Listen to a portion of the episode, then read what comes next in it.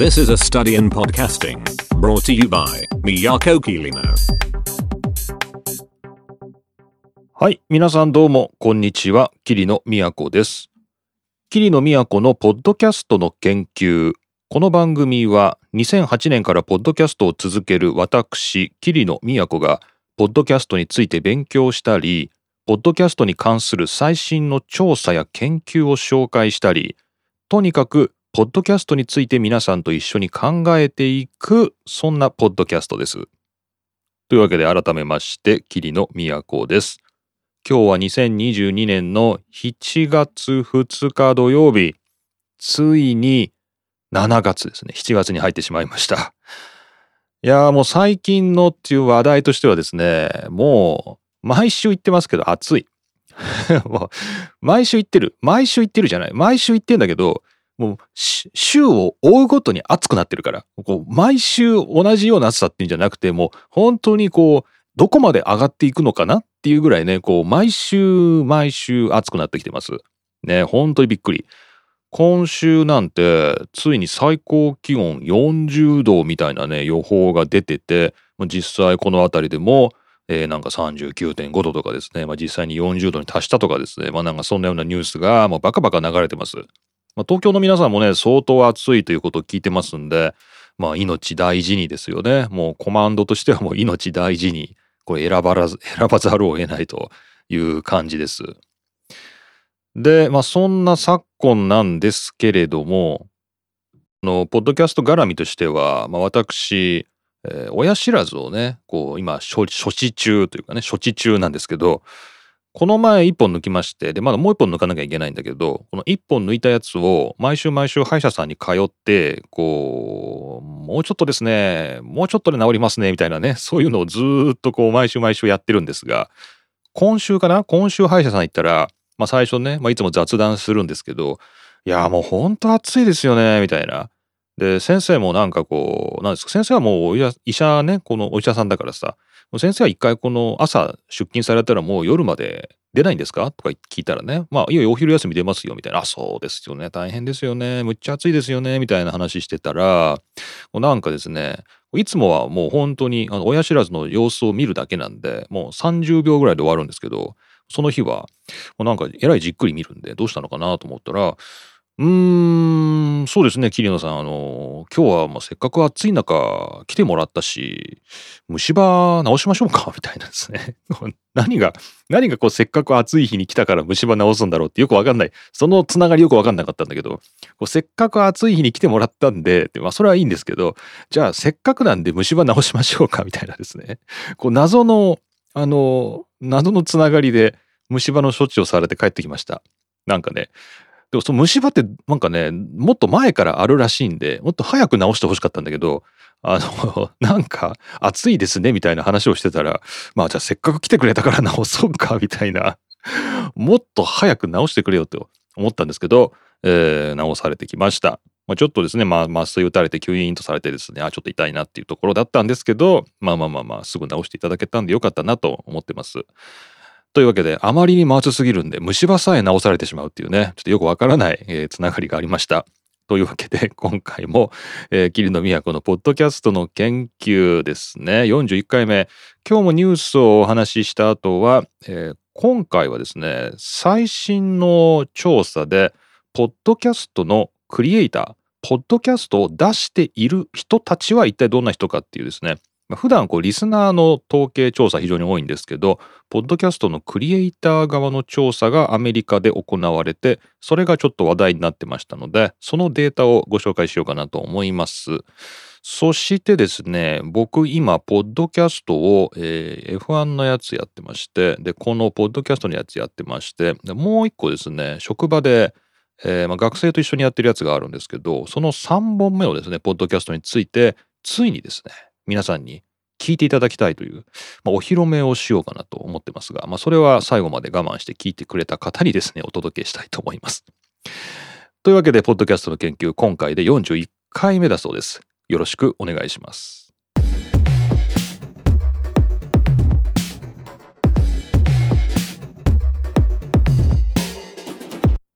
はい、ニュースはこちらご紹介したいと思います。これ英語なんですけれども、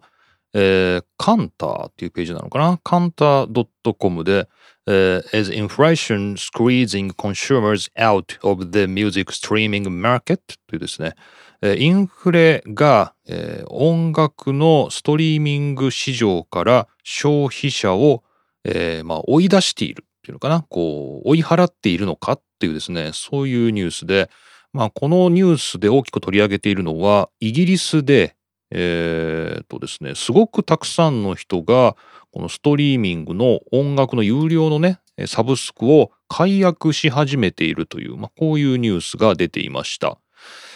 えーで、ざーっとですね、見てみたんですけれども、えーイギリスは今、インフレ率が9%、インフレ率9%で、生活費がま非常に上がっていると。で、そんな中で、えー可処分所得ですよね。各家庭で、まあ、余裕のある部分、ね、それを趣味とか、まあ、いろいろなところに使うんでしょうけれども、まあ、そこの部分が、えーまあ、なるべくこう生活費に、えー支出したいということで、えーまあ、音楽のサブスクみたいなやつは真っ先に節約対象、まあ、処分対象っていうんですかね、えーになっていると。えー消費者の37%がサブスクをキャンセルしたいというふうに答えたそうです。で実際2022年に入ってから、えー今7月ですけれども、えー最初の四半期で100万件以上サブスクがイギリスではキャンセルされたと、いうことだそうです。だからみんなサブスクをやめ始めているということなんですね。でこのカンターの記事にも、えーヘッドラインで書いてあるんですけど、えーみんながこうサブスクを契約する理由はそれがお得だからだと。ね。まあだから、まあ、CD を何枚買うとか、まあ、映画を何本も見るとか、まあ、そういうことに比べればサブスクは安いというね、これがすごく、えーサブスクに入るという大きな要因で、まあ、つまりお金なんですよね。なので、えーまあ、お金が厳しくなってくると、まあ、やっぱどうしてもそこからやめていくのかなと、えーいうことですよね。えー他の国もデータは出てますけれども、まあ、やっぱり生活費の上昇、生活費の危機が、えーキャンセルの非常に大きな理由であるということが書かれていまして、イギリスでは、えー3%ですね。全体の3%がキャンセルをした。ここ結構な量ですね。で、アメリカでも4.6%がキャンセルしたのかな。で、ドイツでは5%がキャンセルをしたというようなデータが出ています。で特に若い世代はやっぱり辞める率が高いよねっていうような感じで、えーまあ、記事では問題視されているという感じです。はい。これインフレ率9%っていうのがね、ちょっとイギリスで9%っていうのが、まあ、どれくらいの感じなのかっていうのがピンとこないんですけど、例えば今日本は生活費が高いっていうですね、上がってますよね。もうなんかどこで話しても、えなんか、物価が高いっていう話が出るというか、もう物価が高くなりましたねっていう話が本当に出ますね、最近。野菜が高いとかね、もう本当に生活レベルと考えたら、野菜が高い。もうキャベツはまだマシなの？玉ねぎがとにかく高いとかね。もうなんか本当に野菜も高いですよねっていう、まあそういうところからなんかあ物価が上がってるなっていうようなところはまあ僕ら感じてますよね。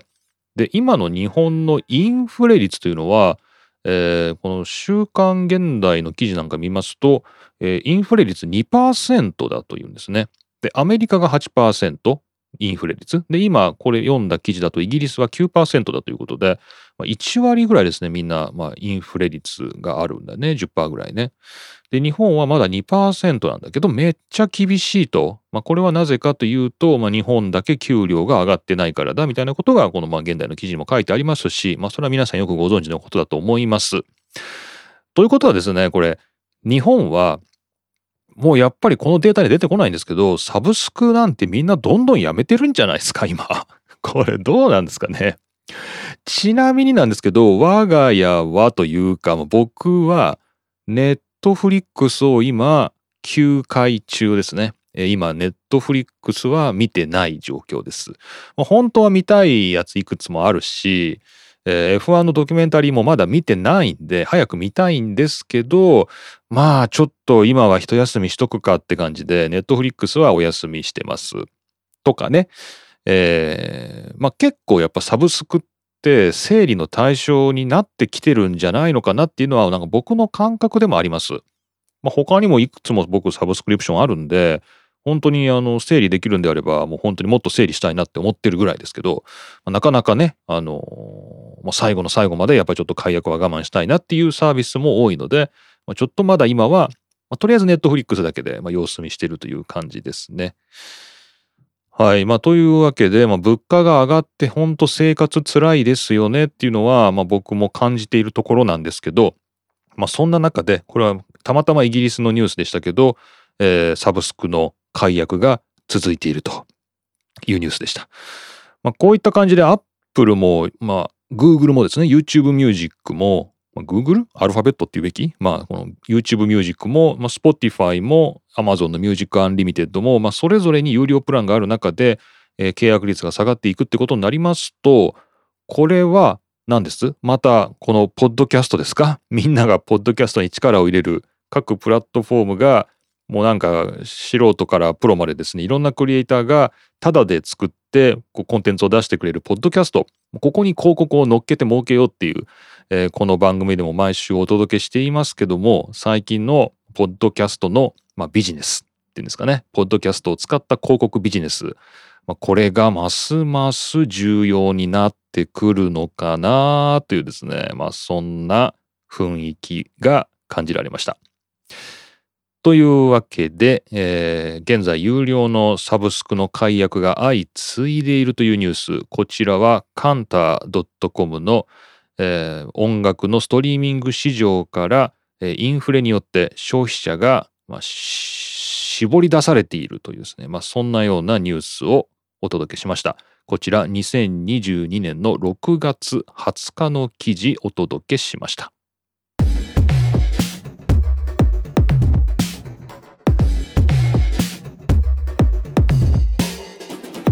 さて、今日のメイントピックです。今日は最新のポッドキャスター調査。ね、どんな人がポッドキャストを作っているのかっていうことをアメリカで調べた調査の結果をご紹介したいと思います。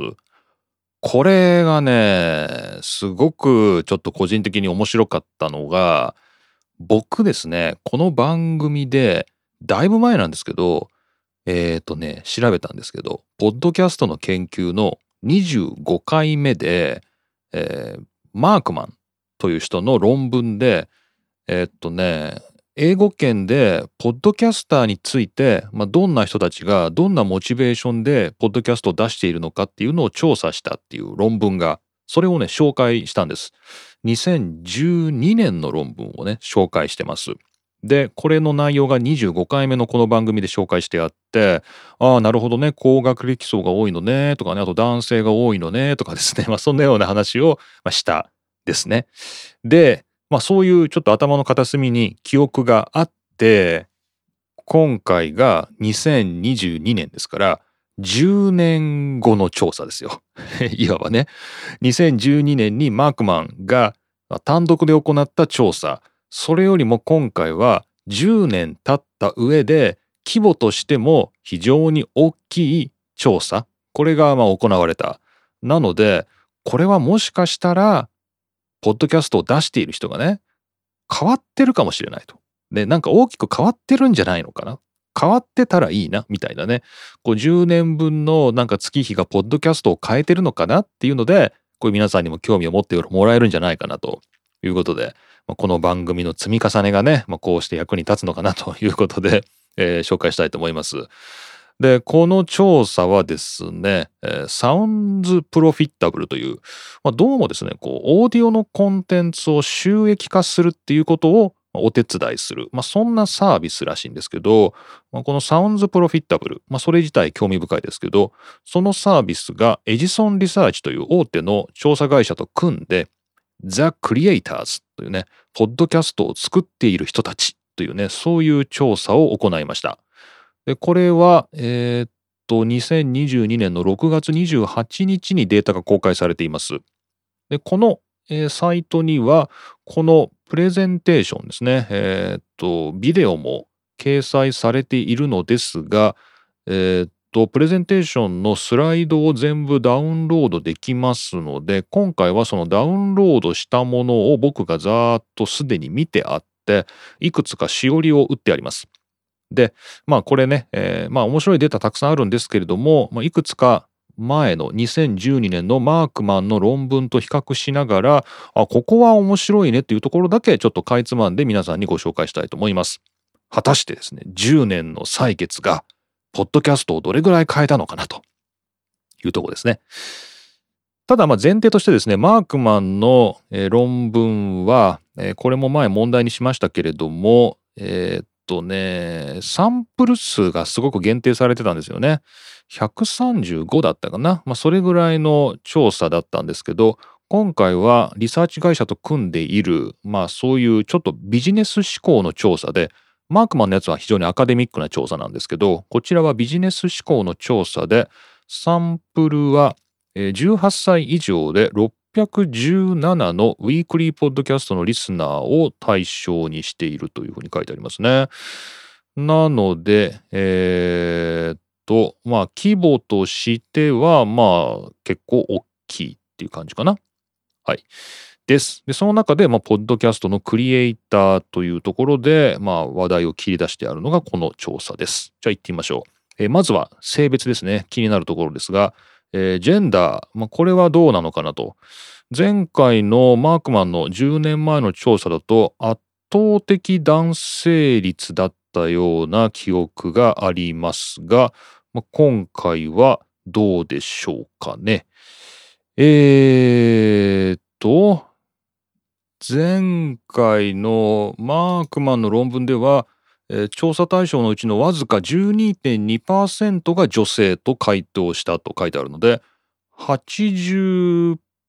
以上ですね。約90%が男性ではないかというようなことが示唆されていました。で今回はアメリカでの調査です。アメリカでの調査で男性率は約7割と出てますね。えー、men が69%、women が29%、その他、ノンバイナリー、others が2%と書いてありますので、男性が約7割ということになっています。お圧倒的に相変わらず男性が多いのがこのポッドキャスターの世界なんですよね。でも、まあ、調査の規模は違うんですけど、10年前に比べると女性がだいぶ増えたかなっていう、なんかそういう印象ありますね。なんかね、このデータ的にはね。まあ、かつては12.2%が女性と回答したということだったんだけど、今回は29%が女性ということで、まあ、もしかしたらポッドキャスターの女性というのは増えているのかもしれないと。これいいことですね。この今回のエジソンリサーチの調査でも、やっぱりこうアメリカの人口比では男性女性が半々なんだそうですね。50%50% ぐらいで、まあ、本当はもうポッドキャストの方も 50%50% になるっていうのがまあ理想だっていうようなね、まあ、そんなようなイメージでこの調査のまとめを書いていました。ので、まあ、だいぶ増えてきた。でもねだいぶ増えてきましたね。いいと思います。はい。面白いですね。やっぱ10年前と比べるとね。それで、あと年齢ですね。年齢も前ね、あの、マークマンの調査の時には、なんだっけ、圧倒的にどこが多かったんだっけな、35歳から44歳みたいなところが、確か40%を占めていた。で、65歳以上はいなかったっていうですね、そんなような、データが出ていたと思います。で、今回のアメリカでの調査ですが、ポッドキャストのクリエイターはですね、なんと、若いですね。若いね。若い。えー、っとね、35歳以上は、えー、っと、そんなにたくさんいないですね。40%もいなくて28%。35から44が28%で、これでもね、人口比的には結構多くて、18歳から24歳25%。25歳から34歳が33%、35歳から44歳が28%ということで、18歳から44歳の間だけでもう、えー、っと、9割近いですよね。9割近くがこの年代に収まってると。まあ、どっちかというと、10年前よりも若い人が増えてるっていうね、そんなような印象です。ポッドキャスター若返り？この10年でみたいなね。なんかね、そんなようなイメージで、これも面白い。これ面白いですね。で、やっぱり変わんないのが65歳以上のポッドキャスターがいないっていうのは10年前のマークマンの論文でも今回のサウンズプロフィッタブルとエジソンリサーチの調査でも65歳以上はゼロです。ゼロ。これはなんかあれだね。こう55歳以上の人が10年経ったらいつの間にか65歳になってて相変わらずポッドキャストやってましたみたいな話にはなってないってことだね。こう持ち上がってないというか。ということですね。なので、まあこれ10年前と比べますと年齢層的には、まあ、どっちかって言ったら若い層が目立つって感じかな。18歳以上で若い層が目立つ。ただこれ調査の限界としては、この新しい調査の方は18歳以上しか対象にしてないので、まあ、それ以下ですよね。こう、思春期というか、中二病っていうか、あの、そういう元気な層が、調査対象に入ってないので、もしかしたら、まあ、ツイッチとかでね、それこそゲーム実況やってるとか、まあ、そういうノリの人たちが、16、17とかでもポッドキャストやってたりするかもしれないけど、まあ、今回の調査の中には入ってないという、まあ、そういう限界がありますね。でもまあやっぱ変化ありますね。ジェンダー比では女性が増えているような気がするし、年齢層では若返ってるような気がしますね。これすごく面白いですね。そして、えっ、ー、と、もう一個ですね、この前回のマークマンの論文で僕が指摘したところは、高学歴層が多いですよねっていうね、そういう話をしたと思います。で、今回の調査ではどんな感じかと言いますと、えー、っとですね、えー、あまあもうものすごい高学歴ですね ものすごい高学歴。高学歴に偏りすぎてるぐらいですね。えっ、ー、とね、アメリカ全体では高卒までの学歴の人が42%いるそうです。社会全体でね、高卒までの学歴っていう人が42%いるんですけど、ポッドキャスト全体では高卒までの人は12%しかいません。だからもう非常にマイノリティですね、ポッドキャスターとしては。で、その代わりにどこが多いかっていうと、えー、っと、まあ、短大というか、まあ、カレッジですね。カレッジとか、あとは4年制のユニバーシティですね。そういうとこ出たという人が50%ですね。えー、だから学位持ってる人が大体50%いって、それ以上の学位、まあ、多分だから修士号ですよね。マスターとか、あとドクター、博士号とか、そういうのを持ってるっていう人、この advanced degree と、えー、と大卒以上の学位、えー、学歴を持ってるっていう人が、ポッドキャスター全体の40%を占めてます。40%ですよ。これめちゃめちゃ多いんですよ。なんでかっていうと、アメリカの全人口比的には、その大卒以上の学位を持っている人は3%しかいないんです。けど、ポッドキャスターだけ抜き出すと、その中の40%が大卒以上の学位を持ってると。学歴を持ってるという。だからものすごい超高学歴層に偏ってるっていうのが、この最新の調査の方です。10年前はどうだったかと言いますと、えっ、とですね、まあ、やっぱり非常に高学歴だという結論が出てましたけど、35%が、えー、 bachelor の degree、つまり大卒ですね。大卒の、えー、 degree を持ってて、学位を持ってて、えー、25.6%が、えー、それ以上の学位を持っているというふうに書いてありましたので、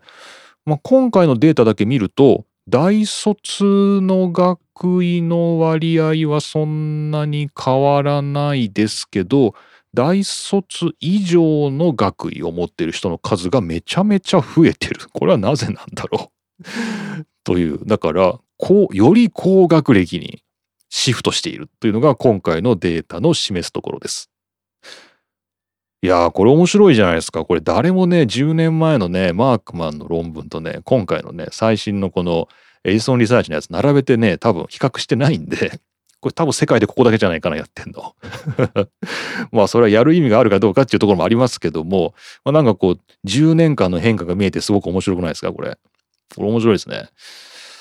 はい。まあ大体はね、そんな感じでね、まあ、他にも非常に細かいデータたくさんあるんですけど、まあ目についたところ、まあ、前回25回目の番組でお話しした時の内容を踏まえてだと、まあ大体そんな感じかなっていう感じですね。まあ変わったところもあるし、変わってないところもあると。あと他なんかあるかな？あれじゃない？この、今回の調査だとアメリカだけに限定してアメリカの中でデータを取るっていうことに徹底しているのでちょっとアメリカ的な文脈ではあるかもしれないんだけどエスニシティっていうねこう人種民族っていうところも、えー、今回調査の対象に入っててこれは前回のマークマンの論文で問題にしてたかどうか記憶にないんですけど、まあ、多分問題にしてなかったんじゃないかと思うんだけどここで言われてるのはえー、っとね、若干マイノリティね、アメリカの中で若干マイノリティの数が、ポッドキャスターは多いっていうね、ことが言われていました。アメリカ全体でホワイト、白人に属する人は63%だそうですけれども、ポッドキャスト全体では約50%、51%ですね。まあ、その代わりに、えー、ヒスパニック、ラティーノですね。ヒスパニックの人たちの割合が非常にポッドキャスターには多いということで、まあ、アメリカ全体の、まあ、エスニシティの比からするとちょっとマイノリティが多いよねっていうようなことが言われていました。まあ、これもこれでちょっと面白いとこですよね。でもまあ圧倒的白人率というのは変わらないみたいです。で、えー、じゃあ最後ちょっとこれは僕が個人的に面白いなと思ったんですけどこのポッドキャストを作ってる人たちが一体どこで一番ポッドキャストを聞いてるか これちょっと面白いなと思って、えー、ポッドキャストを作っている人が使ってるポッドキャストのサービスはどこだろうか。聞くためにね、使ってるやつ。で、これがね、なんと1位が Spotify なんですね、今。Spotify なんだっていうのが、まあちょっと意外。で、2位がじゃあ Apple でしょって言ったら、2位が YouTube なんですよ。YouTube でポッドキャスト聞く？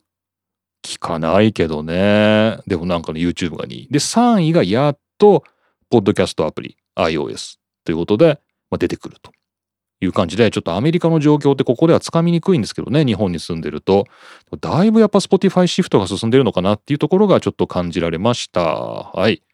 というわけで、今回ご紹介したのが Sounds Profitable というサービスがエジソンリサーチとして組んだ The Creators というね、ポッドキャストの背後にいる人々という調査。そこそこ大規模な、しかしアメリカだけに限定しての調査を今回ご紹介しました。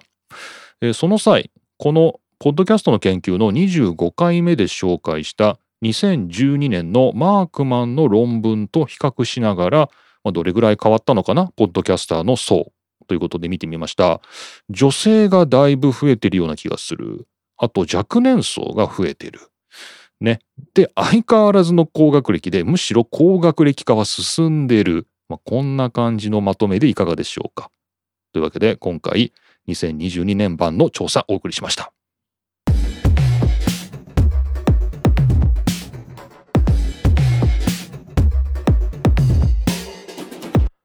はい。そして、キリノの、まあ、番組のちょっとご紹介ですね。ここまで、F1 ファンになる方法から始まりまして、ポッドキャストの研究、まあ、これが始まりまして、おかげさまで、ポッドキャストの研究は41回目。F1 ファンになる方法、あちらは今何回やってるんでしたっけ？ね ?73 回、えー、配信させていただいておりまして、えー、どうも皆さんありがとうございます。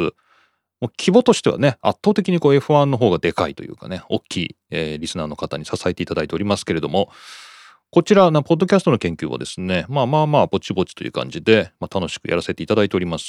でですね、まあ、こんな僕の、まあ、非常にプライベートな経験なんですけれども、これを一回こう大学でね、こう職場でちょっとやってみようということで、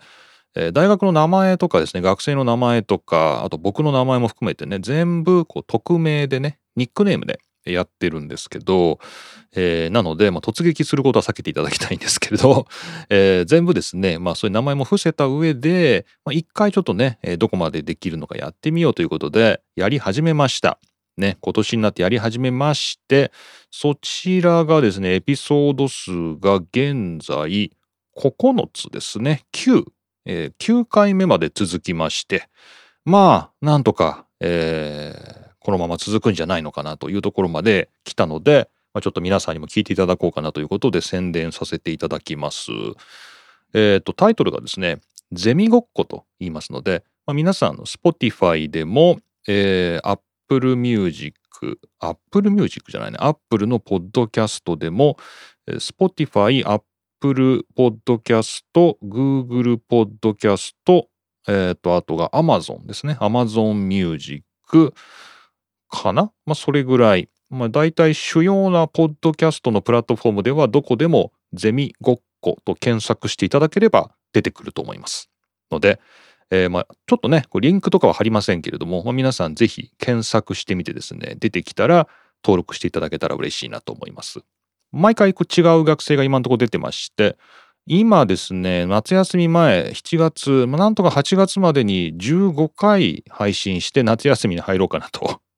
まあどうしてもね、職場的夏休みっていうかね、こう、休校期間がありますので、まあ、その間はポッドキャストのエピソードも出ない予定なんですけど、また次は9月から再開というような感じで、まあ、しばらく夏休みいただきますけれども、それまでに15回ぐらいは出せるかなっていうような感じで、ちょっとですね、みんなで頑張ってますので、まあ、よかったら聞いてみてください。あっちはあっちでお便り募集してるんですけど、まあ、やっぱりマシュマロ使ってますので、まあ、よかったらですね、お便りもあちらにいただければ、まあ、みんな喜ぶかなという感じで、はい。えー、まあ、何も知らん体でですね、皆さん応援していただければと思います。よろしくお願いします。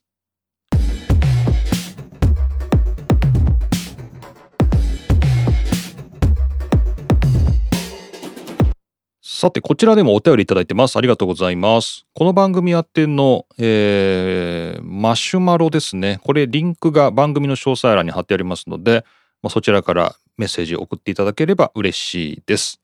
他には、キリの宛てにツイッターのアカウントありますので、そちらに DM やリプライで飛ばしていただいても大丈夫です。さて、今回は、滝さんからいただきました。いつもありがとうございます。38、39、40回と続けて聞いておりますと、マイクが変わったことがよくわかりますね。おー、このマイクのね、切り替え、ありがとうございます。聞こえればよしなバカ耳野郎でヘッドホン最上位は付属のもの、こだわりなしなので、音質のことを言うのはお門違いも甚だしいのではありますが、39回目、ちょっとこもってるなーくらいはわかりました。価格と品質って比例するんですね。今更ですが。次回も楽しみにしております。暑い中の収録になっていくかと思いますが、熱中症にはお気をつけて。ということで、滝さんどうもありがとうございます。そうなんですよ。これ前回僕カバーするの忘れたんですけど、あの、マイクをですね、えー、入れ替えてみようということで、38回目は、まあ、えっ、ー、と、いつものこの手話のマイクですね。で、39回目がベリンガーの、えっ、と、XM8500 という2600円ぐらいのマイク。で、また40回目は元に戻して、手話の、えー、ベータの57でしたっけね。えー、っと、そちらのマイクになっています。で、どうなんですかね？っていうふうにちょっと思って自分でも聞いてみたんですけど、確かにですね、こう、滝さんがおっしゃるように39回目はちょっとなんか低域というか、うん、なんかいつもと違うなっていう感じを僕も受けました。でもまあ言われなきゃわかんないのかなみたいなね、なんかそれぐらいにも思ったんですけど、僕のね、実はこう話してる側としてはこう収録中に自分の声をモニタリングして聞いてるんだけどこのベリンガーのマイクで喋ってた39回目よりもこの手話のマイクで喋っている時の方がなんか話しやすかったです。僕がね。まあこれは単に慣れなのかもしれないのですけれども、だいぶちょっと話しやすかったっていうのがあって、まあこれは本当にもうね、慣れなのかもしれないし、まあ、僕のフィーリングなのかもしれないんですけど、うん、まあ、だからまあ2600円のマイクでも、まあ多分全然問題ないんだけど、まあせっかくあるんだったら高い方使うかっていうですね、まあそんなような、えー、結論に達しました。はい。ので、まあ、これからポッドキャストやろうという方でもしですねこういうダイナミックマイクを買いたいっていうんであれば、まあ、全然このベリンガーの XM8500、2600円のものでも大丈夫だと思います。が、まあ出せるという人は、これ1万3000円ぐらいしますけど、まあ手話のもうちょっといいダイナミックマイクでも、まあ、やっぱ値段を出すだけのことはあるのかなというような感じですね。はい。滝さんどうもありがとうございました。この番組皆さんからのお便りメッセージ募集しております。えー、お便りメッセージはマシュマロというサービス使ってますので、皆さんもしよかったら番組の詳細欄、もしくはこのエピソードの説明欄ですね。そちらにマシュマロのリンクがありますので、ぜひご利用ください。何か送っていただけると嬉しいです。よろしくお願いします。